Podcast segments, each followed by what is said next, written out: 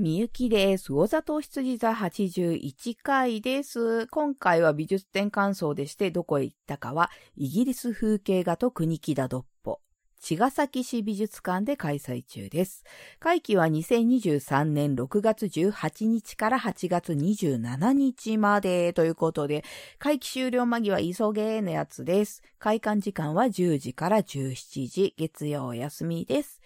えっ、ー、と、この美術館なんですが、高砂緑地という、あの、樹木公園に隣接した美術館です。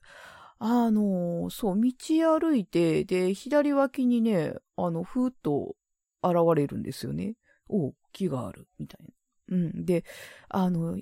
夏のこう日差しを遮ってくれるし、なんかね、ちょっと風も吹き抜けていい感じの空間になっておりました。しかもなんかね、あの、ご近所の方がお散歩来られてるらしくてですね、あの、ベンチで腕立てをしてる方がいて、おうちも通うと思いましたね。うん、面白かった。そう、そんなね、えっ、ー、と、公園のくねった先に現れる建物がおしゃれな美術館で、あの、まあ、歩いてって、で、建物が現れるんですけど、おーっていうかなんか、なんだろう、モモダンじゃないな。何？うん、おしゃれ建築なんですよ。で、あの、しかも2階はカフェ、そしてアトリエになっておりますという感じ。うん。で、えっ、ー、とね、美術展に戻りまして、えっ、ー、と、今回の美術展、まあ、風景画を取り扱った美術展なんですが、えっ、ー、と、入りのところというのかな？きっかけのところというと、えー、明治の小説家、国木田ドッポ。彼は結核にかかった晩年を茅ヶ崎で過ごしてまして、で、まあ、彼はイギリスの詩人ワーズワースから影響を受けているということから、今回のイギリスの風景画、明治期以降の日本の風景画を引っ張ってきた展覧会になったようです。で、えっ、ー、とね、この展覧会、まあ、入りはドッポさんで、イギリスの風景画、そして日本の風景画へ続いていきます。で、なんですけど、うーんと、まあ、イギリスの風景画はイギリスとかの方が描かれてるんですけど、日本の風景画は日本の方が描かれたものと、えー、海外から来日した方が描かれたものが展示されています。んでね、やっぱですね、うん、海外の方が描いたものはなんか色合いが明るくて、ミレーの落ち穂拾いとか私思い出しちゃったんですけど、なんか、ー、な、なんだろうか、光の捉え方が、あの、日本人と海外の方では違うのか、それともなんか見え方なのか、気持ちなのか、何なのかっていうですね、疑問がますます湧いておりました。うん。で、えっ、ー、とね、ちょっと個別にご紹介すると、えー、ヒース、ジョン・コンスタブル。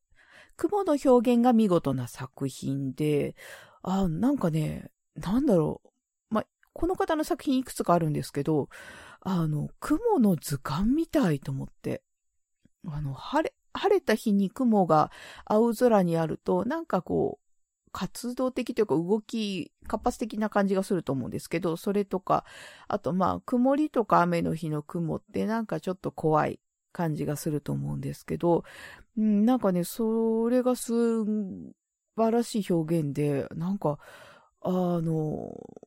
違う顔を見てるみたいな面白さがあっていいなと思いました。あとは、光の創造、ジョン・マーティン。洞窟へ差し込む光。ミルトン作失楽園の挿絵です。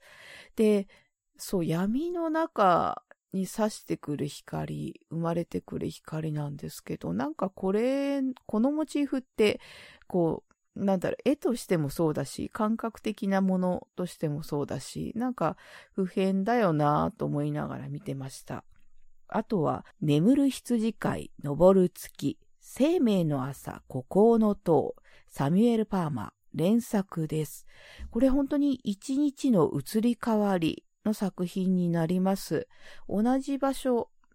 であっても、もしくは、えー、一日の中のうん、そう、変わってゆくもの、が、やっぱ面白いなっていうふうに思いました。風景なんかはね、特に特徴的かなと思うんですけど。あとは、えー、次行くと、箱根の秋。アルフレッド・ウィリアム・パーソンズ。明治時代に来日して絵を残した方。で、えっ、ー、と、戦国原の、あの、すすきの原を描いた作品。で、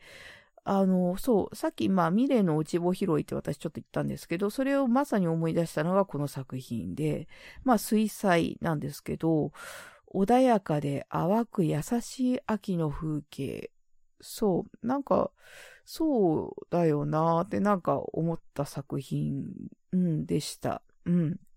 で、そう、次行こうか。えー、チェルシー発電所遠望。牧野義雄さん。この方日本の画家さんです。えー、オレンジが印象に残った作品。で、イギリスで創作活動をされて、で、まあ本人ターナーから影響を受けたとおっしゃった方だそうですが、えっ、ー、と、なんか空気感のある絵で、